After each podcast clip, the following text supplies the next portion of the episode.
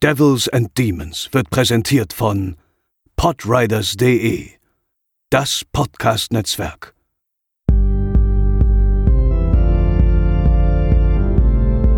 They're coming to get you, Barbara. They're coming for you. Hallo und herzlich willkommen zur 118. Episode von Devils and Demons, eurem Horrorfilm-Podcast. Ich bin der Chris und an meiner Seite sind zum einen Pascal. Hallo. Und zum anderen André. Moin, moin. Ich grüße euch herzlich. Wir haben uns äh, dafür entschieden, ähm, die Quarantänetagebücher jetzt erstmal beiseite zu legen und wieder mit unserem gewohnten, geliebten Format weiterzumachen. Und wir haben uns da einen Film rausgepickt. Ich würde sagen, einen ähm, ja, Klassiker wäre vielleicht etwas hochgegriffen, aber zumindest ein, ein Film, der in unserer Altersgruppe ähm, zu dem Zeitpunkt damals sehr beliebt war, nämlich The Faculty aus dem Jahre 1998 von keinem geringeren als Robert Rodriguez. Ich würde sagen, wir hören mal kurz in den Trailer rein.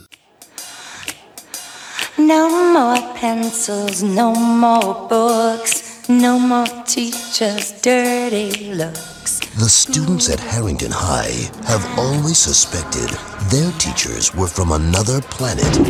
Is this gonna be on the test? This is the test. This time, they're right.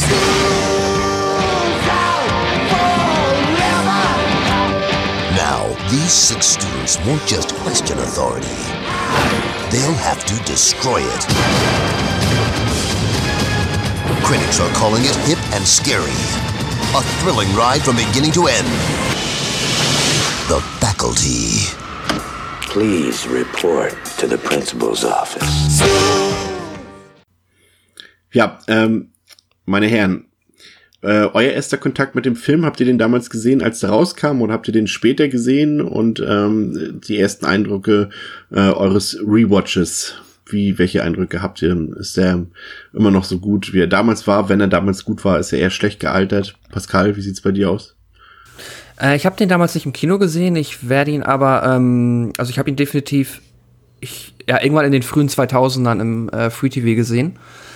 Und ich mochte ihn damals sehr. Ich hatte, glaube ich, lange aber auch nicht so richtig auf dem Schirm, wie, wie er hieß. Ich habe ihn damals einfach im Fernsehen gesehen und dann so, ah ja, der andere Film mit Frodo, der so cool ist. ähm, und äh, ich habe ihn jetzt wieder gesehen und ich hatte wieder erstaunlich viel Spaß mit dem Film. Also ich äh, würde nicht sagen, dass der für mich schlecht gealtert ist. Ich finde, es gibt bestimmt einige Punkte, ja, wo man das äh, dem vielleicht ankreiden könnte. Da kommen wir garantiert noch drauf. Aber grundsätzlich äh, finde ich den immer noch sehr sehenswert. André? Ähm, ich habe den, ich bin unsicher, ob ich den im Fernsehen zuerst mal gesehen habe oder auf DVD direkt. Also ich habe ihn auf jeden Fall dann im Heimkino auch gesehen. Äh, als der damals im Kino lief, 98, war ich zwölf. Das heißt, da hätte ich noch nicht reingekonnt, weil er ist ja ab 16. Ähm, also ich habe ihn auf jeden Fall zu Hause gesehen. Ich meine, das DVD war es dann. Und ja, ich war und bin eigentlich immer noch schon mal auch ein bisschen Spoiler für die Endwertung. Ich bin immer noch großer Fan von dem Film. Es ist ein, ein Herzensfilm meiner Jugend, weil der einfach der, also werden wir gleich auch erörtern, er versprüht ja fast wie kein anderer Film diese 90s-Flair total. Ja. Sei es halt von der Musik über die Darsteller bis zum Look. Und ähm, er hat mich damals wirklich sehr oft begleitet. Ich habe ihn mehrfach die Woche geguckt über einen sehr großen Zeitraum. Äh, ich habe auch jetzt noch gemerkt beim Rewatch, ich kann ihn fast noch eins zu eins mitsprechen. Ich kann die Lines immer alle noch auf Deutsch zumindest. Ich habe ihn erst äh, eh ein, zwei Mal auf Englisch geguckt. Äh, für mich ist das so ein typischer Film, den ich immer auf Deutsch gern gucke, weil ich ihn da auch so damals so kennengelernt habe. Eben im, im jungen Alter äh, die Filme damals doch eher immer noch auf, auf Deutsch geschaut. Und äh, ja, ansonsten so gealtert ist er semi. Es gibt, es gibt einige Effekte, die noch funktionieren. Es gibt andere, die äh, heute eher peinlich wirken. Aber insgesamt finde ich, kann man den Film generell immer noch ganz gut gucken, wenn man eben auch diesen, diesen Hang zum, ähm, zu diesem 90er-Look hat einfach. Den muss man einfach mögen. Es ist ja auch äh, in der Tat, äh, die kompletten Zutaten des Films könnten, wie du schon gesagt hast, nicht mehr 90er sein, als sie sind. Ähm, kurz die Fakten zum Film. Auf Letterboxd hat der Wertung, äh, hat der Film eine Durchschnittswertung von 3,2 von 5. Auf der IMDb 6,5 von 10. Das gleicht sich ja dann ungefähr, ist freigegeben ab 16 Jahren. Hatte ein Budget von 15 Millionen und hat am Box Office 40 Millionen eingespielt. War jetzt kein Mega-Hit, finanzieller Mega-Hit. Ich meine, klar, er hat seine, seine Produktionskosten fast verdreifacht, aber es äh, gab halt auch Horrorfilme zu der Zeit, die auch in den dreistelligen Bereich reingehen, die uns ja auch allseits bekannt sind. Hier sind ja auch ein paar Beteiligte, auch unter anderem am Scream, ich will mal gleich den Namen äh, sagen, äh, beteiligt gewesen. Aber der Film hatte auch ein bisschen, ja, Konkurrenz damals. Der ist äh, kurz vor Silvester 1998 erschienen und hatte mit dem Robin Williams Film Patch Adams mit äh, der Schmachtromanze E-Mail für dich und das große Krabbeln tatsächlich. Äh, ziemlich große Konkurrenz in den Kinoseelen Amerikas und der Welt und ähm, da ist 40 Millionen dann doch, glaube ich, ein ganz gutes Einspielergebnis. Aber es ist auch so ein bisschen, ähm, ja, das Leidwesen von Robert Rodriguez, würde ich sagen. Es ist ja schon ein Regisseur, der weitestgehend anerkannt ist, der auch Kulthits gedreht hat, also immer schwieriges Wort, aber From Dusk to Dawn sollte jedem Begriff sein, Sin City auch und natürlich seine äh, ersten Filme Desperado, El Mariachi oder zuletzt eben äh, Alita. Aber André, wenn wir ehrlich sind, ja, Sin City, From Dusk to Dawn, Desperado, alles gute Filme, aber ich finde, er ist ja auch immer so ein bisschen im Dunstkreis von Quentin Tarantino so zu finden. Die beiden sind ja auch äh, sehr gute Freunde. Aber so den Meisterwerk hat er noch nicht abgedreht, aus meiner Sicht. Also ich finde irgendwie, das ist ja so ein bisschen schuldig geblieben. Vor allem, wenn man bedenkt und ja auch sieht an seiner bisherigen Vita, dass ja eigentlich Talent vorhanden ist. Aber äh, bei aller Klasse seiner Filme, so das richtige Glanzstück fehlt ihm noch, oder wie siehst du das? Kann ich eigentlich nicht behaupten. Also für mich ist sein, also es ist natürlich die Frage, wie man jetzt Glanzstück definiert. Ja, also wenn man überlegt, wo der herkommt, wie du gerade sagtest, so mit El Mariachi und Co. Ähm, und jetzt plötzlich dreht er halt sowas wie Alita. Also der hat natürlich schon einen Riesensprung gemacht und hat auch seine Anerkennung sich erarbeitet in, in Hollywood so einfach. Das muss man ihm halt zweifelsohne lassen und du musst, du musst auch überlegen, dass er, dass er eine, ähm, eine Zeit hatte, eine äh, Time, Timespanne hatte, wo er sowas gedreht hat, halt wie Spy Kids und so, ne? Er war ja dann ja. so den Anfang 2000ern war er dann teilweise richtig raus aus dem Horror, aus dem Genre, äh, wo er eigentlich herkommt und hat dann sehr viel auch eher so, so Action, äh, Kids-Geschichten und Jugendgeschichten gedreht. Ähm, aber ja, wenn du sagst, ihm fehlt das Glanzstück, also für mich ist sein Glanzstück zweifelsohne von Dust Till Dawn. Also das ist halt für mich sein absolutes Meisterwerk. Das ist ein Fünferfilm für mich. From Dust Till Dawn ist einer der besten Filme aller Zeiten. Ich liebe den. Das gehört zu meinen absoluten Top-Favoriten. Also deswegen sage ich, es, es kommt ein bisschen auf an, wie du, wie du halt Meisterwerk definierst. Für mich ist das ein Meisterwerk, weil bei dem Film alles stimmt irgendwie, von den Dialogen über die Darsteller, äh, Action, äh, Gewalt, hat alles drin, was irgendwie ein guter Action-Genre-Film irgendwie braucht und war ja damals trotzdem durch, durch Clooney und auch eben Tarantino da in, im Film, äh, in, in den Darstellern, in der Darstellerriege, ähm, ja, ein, ein, sag ich mal, hat, hat viel auf dem Schirm gehabt, weil einfach, weil er einfach so präsent war damals. Und natürlich ist das ein Unterschied jetzt von, von From Dusk über Sin City zu Alita. Deswegen sage ich, ich finde seinen Weg viel spannender als die Einzelwerke sogar teilweise, die er gemacht hat. Natürlich war er zwischen auch sowas wie Machete und so. Also er hat sich auch viel ausprobiert und ich gebe dir vollkommen recht, dass er natürlich auch, dass ihm sicherlich geholfen hat, dass er gut ver, ver, ver, verbandelt ist mit Leuten wie Tarantino, die sicherlich Pushs gegeben haben, auch ihre Grindhouse, ähm, äh, ihre Grindhouse-Reihe mit Death Proof und Planet Terror plus den ganzen Fake-Trailern, woraus Machete ja auch entstanden ist dann also ich glaube, da haben, da haben viele verschiedene ähm, ja, Rezepte bei ihm sind aufgegangen und haben ihn dahin gebracht, wo er heute ist. Also wie gesagt, wenn du halt frei vom, vom Blockbuster Esken und vom Budget ausgehst, ist Alita sicherlich sein Meisterwerk in dem Sinne, weil er einfach geschafft hat, sich mit so einem Ding in Hollywood zu etablieren und James Cameron davon zu überzeugen, ihn auf den Regiestuhl zu setzen und ihm so viel Geld zu geben. Ob das jetzt gelungen ist oder nicht, ist natürlich eine andere Frage, aber das hat er halt, das hat er halt geschafft. Für mich ist sein ein filmisches Meisterwerk bis heute von Dustle Dawn. Ich glaube auch, dass er immer ein bisschen, so in der breitmedialen Öffentlichkeit, zumindest war das bei mir so, immer äh, halt From Dustle Dawn klar, unterschreibe ich auch so, aber der stand gefühlt immer so ein bisschen, oder steht immer im Schatten von Tarantino, weil die halt, glaube ich, für viele so Hand in Hand gehen über so einen großen und langen Zeitraum.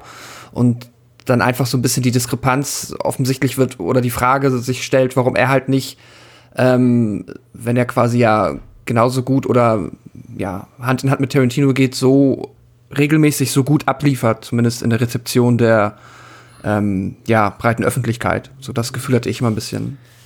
Das Ja, stimmt. Er, er, also er macht natürlich Oh, so ein bisschen, äh, Entschuldigung, äh, ein bisschen, er nimmt natürlich Filme an, die zum Beispiel jetzt ein Tarantino nie annehmen würde, wie André eben schon gesagt hat, so eine Spy Kids Sachen und sowas, die sind Ja, natürlich klar. in den USA vor allem auch Geldschleudern gewesen ähm, in den 2000ern, aber sowas würde halt ein Tarantino nie drehen, ne? Aber ähm, ja, also ich gehe geh so zum Teil mit, also von Dust to Dawn ist natürlich äh, zum einen der beste Film von Robert Rodriguez und ich finde den auch sehr, sehr gut. Ähm, würde jetzt aber nicht so weit gehen, ihn irgendwie so als, äh, als besten, einen der besten Filme aller Zeiten zu bezeichnen. Im Genrebereich schon, aber so im Allgemeinen eher nicht.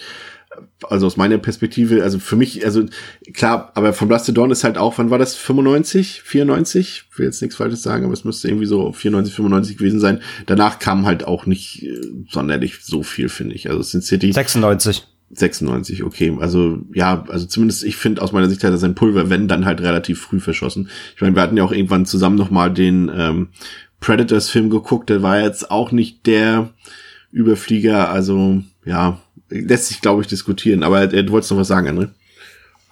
Ähm, ähm, achso, ich wollte nur sagen, der, also bei Rodriguez ist es halt immer auch so, er ist halt auch trotzdem, eben, trotz allem noch immer noch ein krasser Genre-Fan, glaube ich. Ja. Und, ähm, der hat ja auch, der hat, ich glaube halt solches, du sagst ist Geldschleudern, solche Sachen wie Spy Kids hat er halt gemacht, um sich halt, ähm, um halt, äh, ja, safe Sachen zu machen zu können, auf die er Lust hat. Also damit er halt ein bisschen Kohle safe hat, weil Spy Kids war halt damals ein Garant dafür, äh, wie du sagst, selbst in, vor allem in den USA. Und er hat ja dann noch diesen, er hat ja diesen Fernsehsender gegründet, diesen El Ray. Der Name stammt ja aus dem Dustle Dawn, witzigerweise. Ähm, ist ja quasi so ein, ist ein bisschen war, war es ist Early Shudder so, ne? Es ist, das, da lau- laufen halt Genre-Geschichten. Äh, da lief zum Beispiel ja auch, da wollte er erst sein, ähm, das Ash vs. Evil Dead für dann produzieren und solche Geschichten. Also er hat ja Bock eben sehr viel auf so Genre und ich glaube, er hat noch mal einen anderen Anspruch an Film als ein Tarantino und einen anderen Ansatz. Und ich meine, ich gebe euch vollkommen recht, ich kenne auch viele Leute, also überhaupt generell, wenn du Leute fragst, wer hat From Dusk Till Dawn gedreht, dann sagen immer noch sehr viele Quentin Tarantino. Weil sie ihn A als Darsteller damit assoziieren und auch, er hat ihn ja auch quasi präsentiert und mitproduziert. Ähm, deswegen, das, das vermischt sich sehr oft, da gebe ich euch vollkommen recht. Und ich gebe euch auch vollkommen recht, dass er immer so ein bisschen in seinem Schatten stand. Aber ich habe auch das, ich also von meiner, von meiner Sicht aus wollte er aber auch nie in die Richtung gehen, wie Tarantino geht. Also er hat da schon einen anderen Anspruch und er weiß, glaube ich, auch, dass er kein Mastermind, sage ich mal, ist, sondern er macht einfach das auf die Sachen, auf die er Bock hat. Dafür legt er sich die richtigen Grundsteine. Und ja, also wie gesagt, ich, ich mag ihn total, auch als Regisseur. Ich, ich, den Großteil seiner Filme mag ich total gerne. Ähm, zumindest aus, aus jetzt mal aus die aus dem Special, aus dem Action- und Genrebereich. Ähm, auch ein Planet Terror 2.7 war super, halt wie gesagt, in diesem Grindhouse Double Feature. Ähm, dann den, den zweiten Sin City war zwar nicht mehr so stark wie der erste, trotzdem immer noch ein guter Film von 2014. Also der hat immer schon was gemacht. Der hat aber auch gar nicht so viel gemacht. Also sein Output ist jetzt gar nicht so übertrieben hoch. Er hat jetzt nicht jeden, jedes Jahr einen Film gedreht oder so wie andere, sondern er war immer sehr selektiert. Also zwischen Sin City und, und äh, Alita zum Beispiel gab es äh, gar nichts. Also er war, war zum Beispiel fast sechs Jahre Ruhe oder fünf Jahre. Also ähm, wie gesagt, er, er macht seinen Weg auf jeden Fall. Und ich glaube, er hat viele richtige Entscheidungen getroffen, um dahin zu kommen, wo er heute ist. Ob die Filme einem dann eben ge- gefallen natürlich und die, die Frage, ob das, ob sein Meisterwerk oder noch aussteht, ist halt, steht ja in den Sternen, kann ja noch passieren, aber also für mich persönlich ist es From Dusk. Aber wie gesagt, kommt auch natürlich darauf an, wie man Meisterwerk natürlich definiert, klar.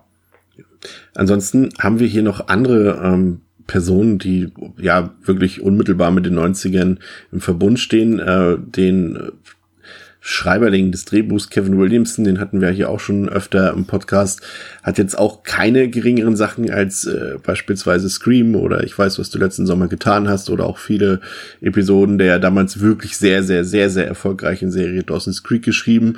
Ähm, also das ist ja immer so ein, so ein gewisses Qualitätsmerkmal, wenn du sagen kannst, ja, das ist ein, ein Kevin Williamson Drehbuch oder ein Kevin Williamson like Drehbuch, dann äh, wissen die meisten Leute irgendwie schon, was in welche Richtung das Ganze läuft. Natürlich mit viel Filmzitat, mit viel Meta-Humor und so weiter. Und das werden wir gleich noch ähm, feststellen, lässt sich in The Faculty natürlich auch wiederfinden. Wir haben hier den Score von Marco Beltrami und ähm, auch das ist, finde ich, mh, wenn man sich das, also wenn man da so ein bisschen genauer hinhört, ist es eigentlich auch so ein klassisches Merkmal des, äh, ja, des Teen-Horror-Films Ende der 90er Jahre, dass es immer so ein leicht, äh, ja, schwermütiger Streicherscore ist. Also ich musste sofort, als ich ähm, gestern The Faculty nochmal gesehen habe, ähm, auch wieder an Scream denken. Da hat Beltrami auch so einen eher schwer, schwermütigen Streicherscore beigetragen. Ähm, für mich auch klassische Trademarks. Und dann haben wir hier äh, Pascal einen Cast, äh, da kann man sich eigentlich nur die Augen reiben, würde ich sagen. Ne? Also wer hier alles mitspielt, von der Hauptrolle bis in die kleinste Nebenrolle, ähm, ist sehr erstaunlich, oder? Ja, absolut. Also ähm, ich glaube, was jedem oder was jetzt mir als jemand, der den Film lange nicht mehr gesehen hat, natürlich in Erinnerung bleibt, sind dann Josh Hartnett, Elijah Wood, äh, Elijah Wood. Aber für mich zum Beispiel komplett äh, ein äh, ja Blast from the Past, weil damals wusste ich halt gar nicht, wer es ist. Ist John Stewart gewesen. Den kannte man dann, also kennt man dann ja, glaube ich, hauptsächlich von und ich kriege die ganzen äh, Late-Night-Shows immer durcheinander, aber ich glaube, The Daily Show ja. ist die, wo Jon Stewart dann war. Ähm, da kennt man ihn jetzt halt, glaube ich, hauptsächlich äh, her und nicht von seinen Filmen und äh, der spielt jetzt hier auch mit. Und dann auch solche Rollen wie Ascher hatte ich auch gar nicht mehr auf dem Schirm, dass der mitspielt. Der ist sogar auf, der ist sogar auf dem DVD. Ja, genau, ich wollte es gerade ja. sagen. Und spielt er irgendwie Ach, nur auf dem DVD 20 Sekunden mit der ist überall auf dem, der war auf dem Plakat und auf dem DVD-Cover ist er halt drauf, als, als gehörte er in diese, in diese, in unsere ähm, Hauptprotagonisten-Clique, obwohl er eigentlich ein Nebencharakter ist. Aber Hauptsache Ascher ist drauf, weil er damals ja auch schon äh, ein aufkeimender ja. Popstar war. Ja. Ja, krass. Äh, und ähm, ja, da, ja, der Cast ist dahingehend auf jeden Fall äh, sehr ähm, ja, ich meine, damals weiß ich gar nicht, ob es damals auch schon so war. Ich meine, Josh Hartnett, das war jetzt ja, glaube ich, auch mit Age 20 äh, so sein, äh, ich glaube, die kam im gleichen Jahr raus. Ja, ich weiß gar nicht. Ja. Äh, ja, einer seiner ersten Filme. Ähm, aber ja, gerade so in der Retrospektive halt äh, ein wirklich kurioser Cast voller, ähm, ja, äh, ja, Schauspieler, die man da eigentlich jetzt so versammelt in so einem jetzt ja doch nicht so krassen Block, äh, Blockbuster erwarten würde vor allem diese Frisur von Josh Hartnett wieder. Es ist halt wieder exakt dieselbe Frisur, oh. die er auch in Halloween Age 20 hat. Und da haben wir uns ja damals schon so drüber aufgeregt, über diese, diese, ja, was sind das? Diese Flügel, die er da an den Ohren trägt, diese Hafen, ich weiß nicht was. Das ist furchtbar, wirklich. Wer hat ihn so ich auf die Menschheit bin der losgelassen? Des Films. Wir nennen es die nicht, die Nicht-Frisur. Ja, es ist ja, es ist ja grässlich. Aber man muss auch dazu sagen, Josh Hartnett war früher echt doch ein ganz cooler Typ. Äh, ist ja auch, ähm, war ja auch ein sehr großer Frauenschwarm, äh, so ein typischer Bravo-Leserinnen ähm, Typ, würde ich mal sagen, und hat ja dann Total, auch, ja. äh, auch äh, gerade auch in größeren Produktionen gespielt, Black Hawk Down oder eben Sin City ähm, und auch in, äh, generell im Genre-Kino auch und zu Hause. Pearl Harbor. Pearl Harbor auch. Pearl Harbor genau. war sein Durchbruch. Ja, und im, im Genre-Kino zu Hause gewesen, Halloween Age 20, 30 Days of Night. Und ähm, was hier auffällt, ist äh, noch kurz der Einwand, dass ähm, Robert Rodriguez hier auch ein paar Leute besetzt hat, mit denen er auch später oder vorher schon zusammengearbeitet hat. Das fand ich ganz interessant. Sam Hayek spielt ja hier auch eine Nebenrolle mit, äh, wie eben im From Dusk to Dawn oder Elijah Wood, mit dem er später, äh, hat er ja gar nicht. Sin City. Ja, auch Sin City. Siehst du? Genau, stimmt, ja. Super, ähm, super geil fand ich, ähm, dass sie extra sogar also im Abspann nach dem Film ähm, laufen ja dann so nochmal die Credits durch mit allen ja. Charakteren nochmal so im Durchlauf. Und ich fand es so geil, dass sie selbst halt hier, ähm, da gibt's ja dieses Pärchen, das sich immer so streitet. Ja. Weil der eine, weil der eine immer so auf Drogen ist von den Drogen, die, die er verkauft, hier Josh Hartnett und, und die, die andere, die ihm immer anschreit, dass er sich ficken soll und so. Und ich finde geil, dass sogar die gecredited werden, weil das sind ja Summer Phoenix und John Abrams. Ja. Und John Abrams ist ja hier ganz bekannt geworden dann aus Scary Movie in der Hauptrolle, hat aber auch damals schon zum Beispiel in Kids gespielt ähm, und später in House of Wax. Und ähm, kennt man auf jeden Fall. Und die Summer Phoenix ist ja, also die hat ein paar Filme gemacht, aber die ist ja eigentlich ein Model. Und die ist ja eine der, die ist ja eine jüngere Schwester von äh, Joaquin Phoenix. Stimmt. Und, und Schwester, die Schwester von Robert Rodriguez spielt hier auch noch irgend so eine ganz kleine, so ein, hat auch so ein Cameo-Auftritt noch. Also ähm, das ist ganz interessant, sich da so ein bisschen durchzukämpfen. Und wir sind ja noch lange nicht am Ende. Wir haben hier, äh, Pascal hat schon einige Personen genannt. Ach, ich war noch bei Josh Hartnett. Äh, genau, das ist immer, weil viele Leute ja eben auch immer fragen, was ist eigentlich aus Josh Hartnett geworden? Und äh, das ist ganz interessant, wenn man da so ein bisschen mal ein bisschen recherchiert und ein bisschen nachguckt. Er ist ja auch nicht weg. Er macht ja auch Sachen, er dreht auch Filme. Aber eben, wenn dann wirklich nur Sachen, die meistens nicht so viel mit Hollywood zu tun tun haben und Sachen, die ja, die ihm dann irgendwie doch noch am Herzen liegen. Ich glaube einfach, ähm, André, dass ihm Hollywood einfach zu viel geworden ist, dieser ganze Hype. Äh, die Leute haben Erwartungen gehabt in ihm. Er hat ja auch das Talent mitgebracht. Aber gerade dieses, äh, er ist der Teenie-Schwarm und auch mit den ganzen Paparazzi in Hollywood, das kennen wir auch alle. Ähm, ich glaube einfach, das war für ihn einfach ein bisschen zu viel, glaube ich, gerade auch zur damaligen Zeit, oder? Ja, das mal im Interview auch bestätigt er ja. Also er ist ja, also das merkt man ja schon von der Vita, wie wir gerade gesagt haben. Pearl Harbor, mega Durchbruch, dann Black Hawk Down. Also er hat ja damals, Anfang der 2000er, ein paar richtig, richtige Streifen gedreht. Und er meinte dann irgendwann mal, dass ihm das, der ganze Rummel um ihn ähm, eigentlich gar nicht gefällt. Also er ist da so ein bisschen reingeschlittert eben, gerade hier durch solche Filme wie Faculty und so entdeckt worden, wie du sagst, als Post Posterboy so, äh, typische 90s Teenie-Schwarm. Und dann ist es eben mitgewachsen und ihm war das wohl echt zu viel und er hat dann dann Sin City noch gedreht und danach wurde es ja schon fast ein bisschen ruhiger um ihn und im, ähm, er hat jetzt halt sehr viel Serien gemacht. Er hat dann hier Penny Dreadful, kennt man vielleicht, ist auch so eine Mystery-Horror-Serie, die basiert auf so Groschenromanen. Da spielt er eine Rolle. Um, ähm, und ich glaube, jetzt letztes Jahr hat er dazu gesagt, nochmal eine neue Serie zu spielen. Paradise Lost heißt die. Aber ja, man ist, also dafür, dass er damals solche Blockbuster gedreht hat, ist er nicht der Hollywood-Star geworden, wo, wo viele ihn gesehen haben äh, der heute immer noch irgendwie jede große Rolle besetzt und äh, ja, wollte er selber nicht. Die Frage, die ich mir auch bei ihm mal stelle, so hätte das auch überhaupt funktioniert, weil wir gerade gesagt haben, er ist, er hat diese, er hat einfach auch diesen bestimmten Look. Er hat diesen, diesen Teenie-Schwarm-Look. Die Frage ist, ob aus ihm wirklich halt, wie vielleicht bei DiCaprio, ähm, ja. wirklich ein etablierter Schauspieler, der, der wirklich zur Ari heute gehören würde, geworden wäre oder vielleicht auch nicht, aber auf jeden Fall die, die, die Entscheidung ähm, eher so wieder in den, in den Film-Genre und äh, ich mache eher, worauf ich Lust habe und kleinere Produktionen. Er hat auch wohl, glaube ich, viel Theater gespielt früher. Ähm, da wieder reinzugehen, war auf jeden Fall seine Entscheidung. Also er wollte diesen, diesen riesen Hollywood-Medienrummel wohl selber nicht.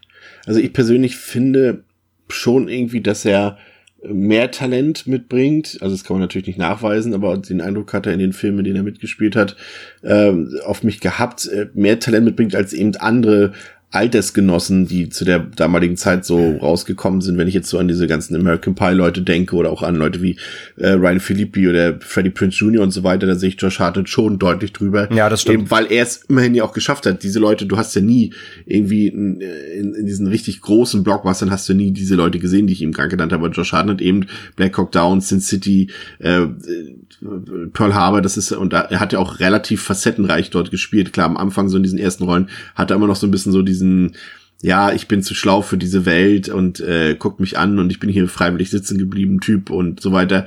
Ähm, aber ich sehe da was bei ihm. Wie siehst du das, Pascal? Findest du auch, Josh Hartnett, eigentlich hätte man ihm zugetraut, dass er da noch mehr gerissen hätte in Hollywood oder sagst du eher, dass wir jetzt ein bisschen übertreiben? Ist schwierig. Ich äh, verbinde ihn halt immer noch so sehr arg mit den Ende 90er, ja, Teenie-Filmen und ähm, und deswegen weiß ich nicht, ich kann, ich finde jetzt auch Pearl Harbor habe ich den habe ich tatsächlich damals im Kino gesehen, da habe ich aber auch generell einfach keine guten Erinnerungen dran und jetzt äh, auch weder an ihn noch an, ähm, ja, an den äh, Film grundsätzlich. Äh, ich kann mir schon vorstellen, also äh, was äh, ihr gesagt habt, also dass er halt nie irgendwie jetzt äh, in einer Liga mit einem DiCaprio mitspielen könnte, das würde ich ja auch also das würde ich auch so unterschreiben, das äh, denke ich, davon kann man ausgehen. Ähm, ja, aber es ist schwierig. Vielleicht ist es eigentlich ganz gut, dass er jetzt, wenn er quasi jetzt auch wirklich zu alt ist, um halt irgendwelche äh, ja, Teenie ähm, überhaupt noch irgendwie als äh, Late Teenager durchzugehen, dass er dann jetzt eher ähm, ja zurück Richtung Theater geht. Ich glaube, ich könnte ihn mir ganz cool als halt, äh, ja, wenn er jetzt mal wieder Bock aufs Genrefilme hätte, halt irgendwie mehr so im Indie-Bereich vorstellen. Ja, das hat er ja da wird er, glaube ich, auch, auch gemacht dann zwischendurch. Hm. Ja, das, ich habe das, es, mir ist es halt auch aufgefallen. Ich hatte das ja auch gefragt, äh, nachdem wir den Film gesehen haben, äh, was ist eigentlich aus Josh Hartnett geworden, weil äh, Penny Dreadful hatte ich jetzt gar nicht mehr auf dem Schirm. Und ähm, habe ich auf jeden Fall Lust, mal ein bisschen äh, reinzuschauen, weil da kann ich mir halt vorstellen, dass er da dann tatsächlich noch ähm, so ein bisschen heraussticht, aber ansonsten. Äh, ja, dieses, dieses Gentleman-mäßige kann er ganz gut. Er war ja auch im zweiten Sin City ähm, immer schön mit Anzug und auch bei, hm. bei, auch bei Penny Dreadful spielt er eher so den, den, den Gentleman, spielt er so einen Scharfschützen. Ähm, das steht ihm irgendwie ganz gut, das, das kann er ganz gut. Ähm, zum Beispiel, oder wo, wo ich ihn auch echt auch ganz gut fand, war Lucky, Lucky Number 11, hat er auch mitgespielt. Ja, Und das war ja auch so seine, ähm, seine, ich würde sagen, ja, 2006 war das, das war, das war glaube ich, so echt so fast seine letzte wirklich große. Ich hatte noch Ähm, gesehen in Black Dahlia. Ich weiß gar nicht, wer Das war auch vorher- 2006. Auch 2006. Ich wollte gerade sagen, das müssen so seine letzten Dinger gewesen sein, ne? Ja, und dann kam noch 30 Days of Night ein Jahr später, aber Ja. der, der Lucky, Lucky Number 11 war auf jeden Fall der, glaube ich, noch der letzte wirklich größte, den er noch hatte, dann, also außer, außer Sin City dann noch. Ähm, ja, aber der wäre, also Sin City wäre auch 2.5, ja, stimmt. Naja, auf jeden Fall. Aber es soll ja kein Josh spannender- Josh Hartnett Podcast werden. Äh, wir haben hier noch äh, andere berühmte Gesichter. Robert Patrick aus Terminator 2. Wir haben hier für André als Twin Peaks Fan äh, Piper Laurie, die man ja aus Twin Peaks kennt oder auch aus Oh Carrie. ja. Famke Janssen ist dabei, Sam Hayek haben wir schon erwähnt. Elijah Wood natürlich, ähm, der berühmte Herr der Ringe Frodo oder eben für unser Hörpublikum hier interessanter fast äh, in dem Maniac Remake äh, und Jordana Brewster, die man ja eigentlich hauptsächlich mit der Fast and Furious Reihe äh, in Verbindung bringt, aber die eben auch schon äh, Texas Chainsaw The Beginning gespielt hat oder Claire Duval hat auch äh, Ghosts of Mars zum Beispiel mitgespielt. Also eigentlich alles äh, genre-erfahrene Leute, ähm, die man auch Und gerne Grudge, sieht. im Grudge Remake hat die, äh, Claire Devel auch mitgespielt. Stimmt, genau. Also das ist äh, für so einen Film aber schon einfach auch ein ziemlich krasser Cast, muss man sagen. Natürlich vieles davon, muss man zugegebenermaßen sagen, eine Retrospektive. Also damals hätten wir nicht gesagt, oh krass, da spielt Elijah Wood mit, krass, da spielt Jordana Brewster mit oder sowas. Das hätten wir damals natürlich nicht gesagt, aber allein die Nebenrollen, die waren auch schon damals ähm, namenhaft besetzt. Ähm, so spät haben wir, glaube ich, noch nie damit angefangen, aber Pascal, erzähl doch den Hörern, die den Film nicht kennen, äh, nochmal kurz, worum es in The Faculty geht. Die Harrington High School in Ohio ist in erster Linie für eines bekannt: Football. Doch dies soll sich spätestens dann ändern, als die Lehrer der besagten High School nach und nach Opfer eines außerirdischen Parasiten werden, der diese als Wirt zur Weiterverbreitung seiner Art benutzt. Schulaußenseiter und Fotograf der Schülerzeitung Casey Connor wird Zeuge, wie zwei der Lehrer-Aliens sich an der Schulkrankenschwester Miss Haper vergehen und stößt auf Unglauben der Polizei und vor allem seiner Eltern, als er versucht, die Erwachsenen vor dem Unheil zu warnen, welches sich nun in rasanter Geschwindigkeit über die Schule verbreitet. Zusammen mit einer Gruppe ungleicher Mitschüler liegt es nun an ihm, die Harrington High School vor einer kompletten Invasion außerirdischer Invasoren zu bewahren. ja, das ist das Motiv des Films. Das sollte ja im Prinzip allen Horrorliebhabern bekannt sein. Also The Faculty bedient sich da natürlich an großen Vorbildern wie ähm, John Carpenters äh, The Thing oder ähm, Invasion of the Body Snatchers, Night of the Creeps und äh, sogar ein paar Elemente von, also ein paar, also schon fast offensichtlich Elemente von Breakfast Club sind da sogar auch noch drin. Aber es ist generell das, was sich Williamson und Rod Rodriguez hier rausgepickt haben, ähm, ist ja immer dieses äh, so Aufbegehren gegen die Eltern oder gegen die Erwachsenen und die wollen uns alle so, wie sagt man, äh, konform gestalten, äh, würde ich mal sagen. Ja, doch, äh, konform gestalten, äh, alle auf eine Linie bringen, so ein bisschen. Äh, hat ja teilweise auch immer so ein paar, ja, soweit will ich jetzt in diesem Fall nicht gehen, aber äh, faschistoide äh, Motive dort, die dort hinterstehen. Und das haben wir natürlich alles in, unter anderem in dem Film, die ich eben gerade genannt habe, schon mal gesehen. Ähm, wie, was macht The Faculty da anders oder wie gut hat das für dich noch funktioniert, André? Das äh, einfach hier Motive, die ja auch, also das Drehbuch hält das ja auch nicht zurück. Es wird ja teilweise sogar zitiert aus diesen Filmen, die ich gerade genannt habe. Wie gut funktioniert das für dich hier? Ist es ein, ein, ein, ein wie sagt man, moderner Attempt on, äh, auf dieses äh, Thema? Ich wollte es halt gerade sagen, genau, der Film zitiert ja auch selbst. Also die in einer Szene, wo sie eben besprechen, was gerade passieren könnte, äh, kommen halt zwei der Charaktere drauf, dass das ja eigentlich alles irgendwie eine, eine Ab Ableitung von, ähm, von Heinleins äh, The Puppet Masters ist. Und äh, das ist ja, also Puppet, The Puppet Masters ist ein Buch, da gibt's auch einen Film zu aus den 90ern, ich glaube 96. Ähm, auf, auf dem basiert ja quasi dieses ganze Alien-Invasoren übernehmen, übernehmen irgendwie die Erde, übernehmen eine Stadt oder so. Und ähm, ansonsten natürlich klar, ähm, Body Snatchers wird auch zitiert und ähm, ja, das klassische, das klassische Verwechselspiel kennen wir eben auch, wie du gesagt hast, aus, aus The Sing und, und Co. Ähm, das heißt, man weiß nicht mehr, wer ist noch wer, also wer ist noch Mensch, wer ist schon Alien, wer ist infiziert und so weiter. Und ich finde halt, den Take, den der hier nimmt, passt halt auch wieder perfekt auf die 90s-Zeit. Ja, du hast halt diese ganze, dieses Setting, ähm, was eben bekannt ist und was schon fundiert ist und was zwar auch schon oft erzählt wurde, hast du halt hier mal übernommen auf so ein Highschool-Setting, ähm, was ja einfach, wie gesagt, A, in den Zeitgeist total reinpasst. Und wie du sagst, es kommt dann die Ebene noch dazu, so dieses, das kennt man, es ist ja auch quasi ein Klischee, aber es funktioniert natürlich auch damals, gerade in der Zeit funktioniert das immer so, ähm, Jugendliche bemerken, dass es stimmt irgendwas nicht, irgendwas passiert, irgendwas Ungewöhnliches. Man erzählt es den Eltern oder den Autoritätspersonen und keiner glaubt's. Das ist ja wirklich dieses klassische Sinnbild, das hast du ja eigentlich früher in jedem Film gehabt, also gerade speziell Horrorfilmen.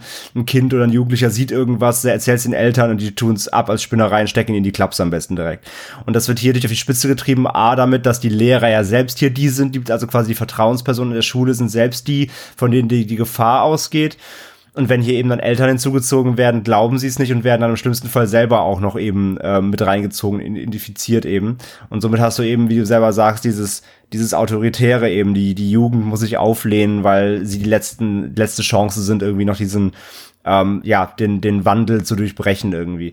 Und ich finde halt, also es ist natürlich nichts Neues und man kennt dann gerade solche Situationen, über da reden wir später drüber wahrscheinlich auch noch, wenn es dann zu solchen Szenarien kommt, wo ähm, es darum geht, wir müssen jetzt irgendwie hier in einer Runde alle testen, wer ist denn jetzt noch Mensch und wer nicht und so. Das kennt man natürlich wieder eins zu eins aus The Thing.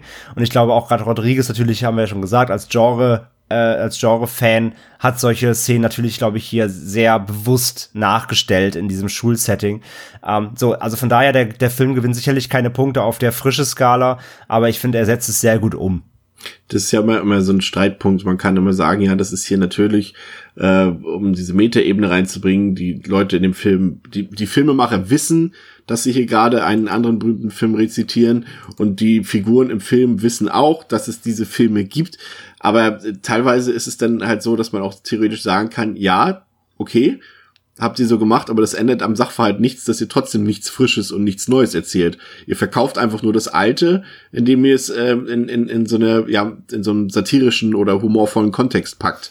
Und äh, das ist die Frage. Äh, wie geht's dir da, Pascal? Ist das für dich denn okay und du sagst, ah, cool, dass ihr das macht? Oder findest du, ja, verkauft uns trotzdem nur alte Sachen nochmal neu? Nee, ich finde das vollkommen okay. Ich würde da auch äh, alles unterschreiben, was André gesagt hat. Mir ist diesbezüglich noch äh, etwas aufgefallen, was jetzt, glaube ich, vielleicht sogar aus dem heutigen Zeitgeist ein bisschen, ähm, also aus dem ganz tagesaktuellen ein bisschen, ja, oder was zu mir zumindest ein bisschen aufgestoßen ist, wo ich dachte so, ah, jetzt das ging das nämlich dann da fahren. ja, darum geht's gar nicht mal so konkret. Also es muss jetzt hat gar nicht mal damit was zu tun, aber äh, halt dieser Aspekt im Sinne von die Jugendlichen entdecken etwas und dann wird einem nicht geglaubt. Und da hat ja hier der äh, Casey von Elijah Wood gespielt, dann sogar so ein, äh, ja, lässt halt ein paar Sätze fallen, die man halt so eins zu eins heute ähm, aus dem Mund diverser Verschwörungstheoretiker äh, hören könnte.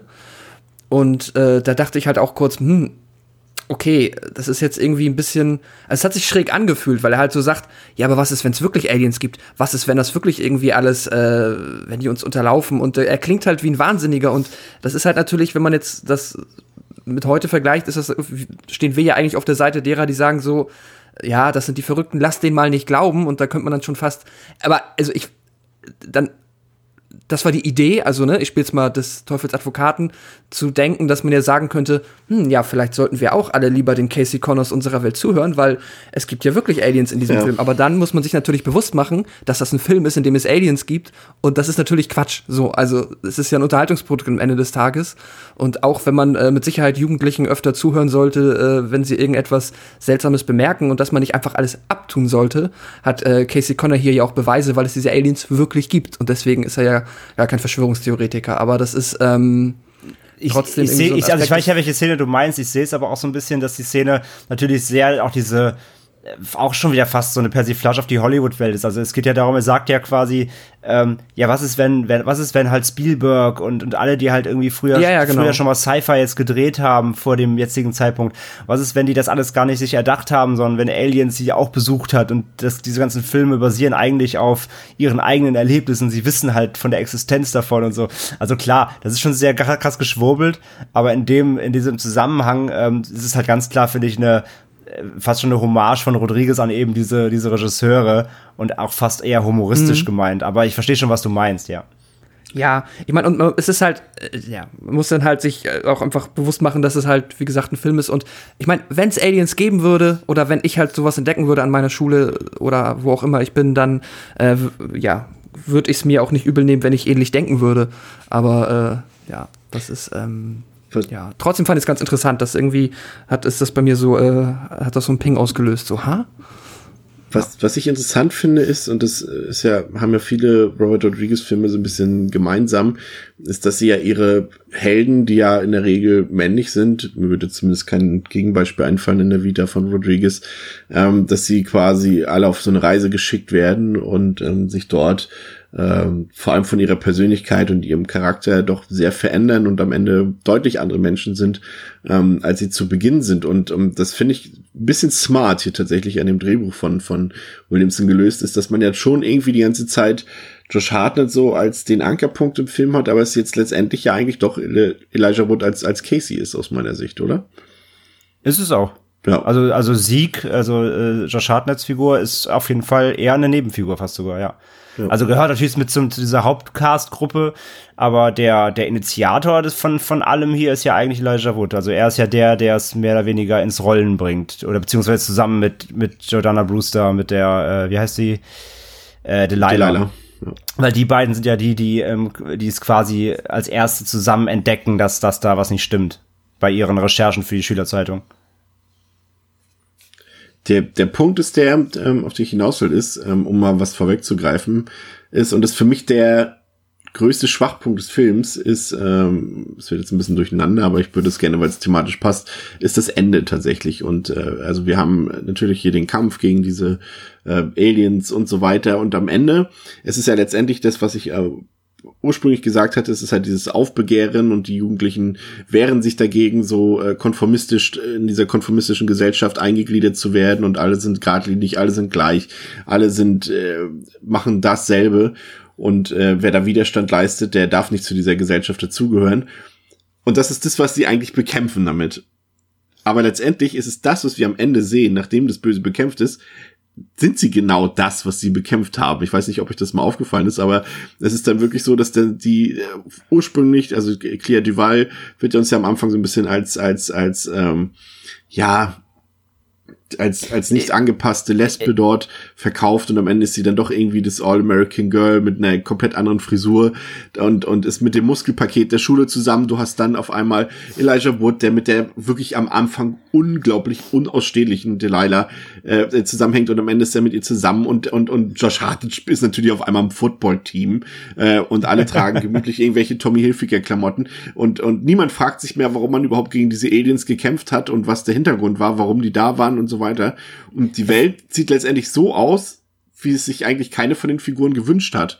Und das finde ich ist irgendwie richtig misslungen. Also ich weiß nicht, wie ihr das seht, aber das naja, ist für mich. Was, also, heißt, was, heißt, was heißt nicht gewünscht hat? Ich meine, da müssen wir erstmal sowieso mal zurückgehen, nochmal auf unsere Startgruppe. Ich meine, was man natürlich erstmal ganz klar sagen muss, ähm, natürlich entspricht quasi, also das ist ja wirklich das absolute, das, das trieft ja von Klischeehaftigkeit. Diese ganze, unsere ganze äh, Main-Character-Gruppe ist ja einfach ein, ein Highschool-Klischee. Da gibt es quasi jeden Charakter, den du an der Highschool findest, ist, ist, ist von einer Figur besetzt. Du hast halt, ähm, du hast halt Elijah Wood, den totalen Vollstreber, den keiner mag, der wird jeden Morgen zum, zur Schulglocke erstmal mit den Eiern gegen den Pfahl gehämmert äh, der wird nur getriezt, der wird verprügelt, der hat keinen Stand, der wird natürlich von den coolen Jungs gemobbt. So, der ist halt der totale Vollstreber, ist in der Schülerzeitung und selbst halt Delilah, seine quasi Chefin, weil sie die Chefredakteurin ist, und er muss mit ihr zusammenarbeiten, selbst sie triezt ihn, weil er halt ein Lappen ist. So, dann hast du halt, äh, dann hast du ähm, dann hast du Stan, den, den, äh, den äh, Quarterback vom Footballteam. Jeder liebt ihn. Er ist ein super schlechter Schüler, aber er kriegt trotzdem nur Einsen, weil selbst die Lehrer ihm bessere Noten geben, weil er ein geiler Footballer ist. Äh, er ist halt mit, mit Delilah zusammen, weil natürlich die, die Chefredakteurin der Schülerzeitung und zudem ist sie, ist sie Star-Cheerleaderin der Schule ähm, ist natürlich mit dem Quarterback zusammen, weil das muss so sein. Das ist übrigens auch ein Dialog im Film. Also selbst da, also selbst diese Klischees werden ja auch aktiv aufgegriffen von Rodriguez hier. Ähm, sie sagt ja auch so, ne, es ist, es ist so gesetzt, so die Star-Cheerleaderin muss mit dem Star-Quarterback zusammen sein. So, die beiden, dann hast du halt, wie gesagt, schon gesagt, dass Stokely, die ähm, alle sagen, sie wäre eine Lesbe, oder sie tut so fast, sie ist aber eigentlich gar keine, weil sie insgeheim in Stan verliebt ist, aber das kann sie ja nicht sagen, weil sie ist ja so der Grufti-Typ so mit dick schwarzem Kajal und so. Also ist ja eher der Grufti-Typ. Ich war übrigens früher sehr verliebt in sie. Ähm, und dann hast du halt mit äh, Siki den, den Drogen-Junkie, der Drogen vertickt am, an der Schule und der super cool ist, der schon ein fettes Auto hat. Aber eigentlich ist er super smart, so hyperintelligent und weiß eigentlich alles und ist voller Philosoph, aber hat gar keinen Bock drauf, das raushängen zu lassen. Deswegen ist er lieber ein Drogenverkäufer und macht Leuten gefälschte Ausweise, wo sie auf aussehen wie Asiaten, obwohl sie Amerikaner sind. Also du hast ja wirklich die komplette Bandbreite, alles, was es an der Schule so gibt, hast du in dieser Gruppe zusammengefercht. Und jetzt, wie Chris, wie du gerade gesagt hast, das wandelt sich ja dann am Ende eben nach dem Endkampf im Finale, wandelt es sich dahingehend, dass alle ja am Anfang de, de, des Films so merken, so sie sind nicht glücklich in ihrer Rolle. So, äh, Stan will halt aus dem Footballteam austreten, weil er will ja für seine Intelligenz gelobt werden, nicht fürs Footballen. Das heißt, er will jetzt besser mehr lernen. Ähm, so klar, Elijah Wood äh, es ist eh äh, total unglücklich, weil er halt ein Mobbing-Opfer ist hier, Casey. Und äh, so jeder hat so seine Identif Identifikationsstörungen mit, mit, seiner, mit seiner Rolle, die er hat. Und am Ende wandelt es sich halt so augenscheinlich so was für sie, was sie glauben, ins Bessere. Aber wie du halt sagst, zum Beispiel, was, was mich mega ankotzt, äh, Stokely kommt dann eben mit Stan tatsächlich zusammen am Ende, was sie immer wollte. Aber anstatt einfach ein Grufti zu bleiben und der Typ, den sie ist, hat, trägt sie halt plötzlich so pinke, pinke Jäckchen und so und äh, ist halt so das typische normale College Girl. Und ich mir denke, warum denn? Also warum müssen sie dann ihre Persönlichkeit ändern, nur weil sie jetzt einen anderen Freund hat, so. Ja. Und, das, und genau, das ist das, was du sagst, so. Und, und äh, Elijah Wood wird immer von, wurde immer von ihr getriezt und eigentlich sagte sie immer, sie muss mit dem Star der Schule zusammen sein. Was ist halt so? Ist sie plötzlich mit dem Loser zusammen? Das ist eigentlich jetzt plötzlich voll cool, weil er die Erde gerettet hat quasi und jetzt ein Zeitungsstar ist. Und das ist alles so krass aufgesetzt einfach halt. Aber das ist, das ist aber der, ich finde, das, das ist aber, das zieht sich aber durch den ganzen Film. Und ich bin nicht so ganz sicher, ob das nicht einfach wirklich Stilmittel ist. Ob das glaub, nicht einfach so, viel, so gewollt so ist, dass das von Klischeehaftigkeit halt durchgehend durch, durchseucht ist fast schon. Dafür ist mir das nicht bissig genug, das Ende, als dass ich das jetzt äh, äh, mir verkaufen lasse, als Absicht, also dass es hier auch nochmal Satire ist, dass die Leute. Ja, stimmt, es ja, ist auch zu happy, es ist zu Happy End auch ja, dafür. Es ist einfach so wie das typische Ende, auch wenn, wenn man sich, das könnte auch für jeden anderen Horrorfilm zu der damaligen Zeitpunkt das Ende sein, von der Tonalität her, und deswegen wirkt es einfach ein bisschen seltsam. Aber was wiederum dagegen spricht, ist so ein bisschen, äh, ja, eigentlich sind die Figuren so, wie sie am Anfang sind, eigentlich schon, du hast es gesagt, diese gängigen Klischees. Und es ist eben so, dass es halt Breakfast Club ist. Also Stan ist eben Andy aus Breakfast Club, Delilah ist Claire, Casey ist Brian, Zeke ist Bender und Stokely ist Allison. Das sind halt, äh, das ist halt sehr offensichtlich, dass das hier der Breakfast Club ist, nur ein paar Jahre später und in einer anderen Situation. Und deswegen hat es gerade für mich dieses Ende irgendwie so ein, ja, das zieht den Film so ein bisschen runter nachträglich für mich. Also er ist eigentlich besser. Ich mag das, das ich mag Ende. das auch nicht. Ich finde das auch total drüber. So, ich, ist es, ich, dass die alle plötzlich gar nicht mehr ihre Charaktere sind, die sie eigentlich ganz immer waren, nur weil sie jetzt irgendwie die Erleuchtung hatten, dadurch, dass sie gegen Aliens gekämpft haben. Das sehe ich halt mhm. nicht. Ja, das kannst du ich höchstens glaub, bei den Figuren machen, eben, eben wie bei Stan oder so, die am Anfang vielleicht nicht ähm, noch nicht so in der Sympathierolle waren und dass sie dann, der, der ist dann am Ende auf einmal sympathisch, okay. Aber es waren halt auch genug Figuren in diesem Hauptteil bei, die vorher halt cool waren und, und also von unserem Verständnis her cool waren, wie eben Casey oder Sieg ja auch und Stokely und, und die werden dann einfach um 180 Grad gedreht, so, will? Ich glaube, das ist aber auch wirklich halt der Grund, warum, also mir ist das auch wieder aufgestoßen, aber ich finde das auch schon bei Breakfast Club, äh, bei äh, Allison ist das, ne, die dort die, ja. äh, der Krufti ist, der dann, das mochte ich da halt auch schon nicht, dann, dass dieses Oberflächliche aufgesetzt wird. Ich finde hier jetzt im Fall von Stokes passt es, glaube ich, ein bisschen, weil sie auch mal gesagt hat, dass sie quasi äh, dieses ganze Grufti und ich bin eine Lesbe nur als Rüstung trägt, um halt von den ähm, anderen Kids quasi in Ruhe gelassen ja, zu werden. Stimmt. Und wenn sie es dann halt am Ende nicht mehr braucht, ja gut, dann braucht sie es nicht. Und dann kann sie ja auch ihr äh, fliederfarbenen Cardigan tragen. Das ist mir dann egal. Aber ähm, ich glaube, warum mich es halt auch so stört oder warum es vielleicht viele oder auch uns auffällt, ist halt, weil wir vorher schon denken, ah, die Figuren sind ja schon cool, aber ich kann mir auch vorstellen, dass der Film, äh, also es würde ich ja zumindest nicht ausschließen, dass jetzt der Film zum Beispiel jetzt im Fall von Casey sagt, guck mal, Casey ist ja uncool und am Ende ist er der Held und dann wird er cool, nur weil wir halt Casey vorher schon cool fanden, weil er halt so ein bisschen ähm, weil er ein Nerd ist. Ja, so ja, so ein cooler Nerd-Outcast-Typ ist, der aber trotzdem irgendwie clever ist und weil ähm, also ich habe mir halt für ihn nicht gewünscht, dass er jetzt mit der Cheerleaderin zusammenkommt, aber vielleicht hat er es sich ja gewünscht oder vielleicht war das so die Idee, einfach zu symbolisieren, er wollte es so, weil er das nicht cool fand, so zu sein, wie er ist. Und dann gibt man ihm das quasi so als ähm, ja, als äh, Auflösung dahingehend, dass er halt äh, den Film gerettet oder die Geschichte gerettet hat. Ja, natürlich, ähm, es ist ähm, natürlich das nervt mich halt auch es ist das klassische Rollenbild. Es ist das der der ja. Loser wird halt zum Held und kriegt die Ballkönigin so quasi. Das ist ja genau. das klassische ja, Highschool Klischeebild. Ja, ich ich mich Aber das ist halt so auch, schade, weil ich die Ballkönigin auch doof finde.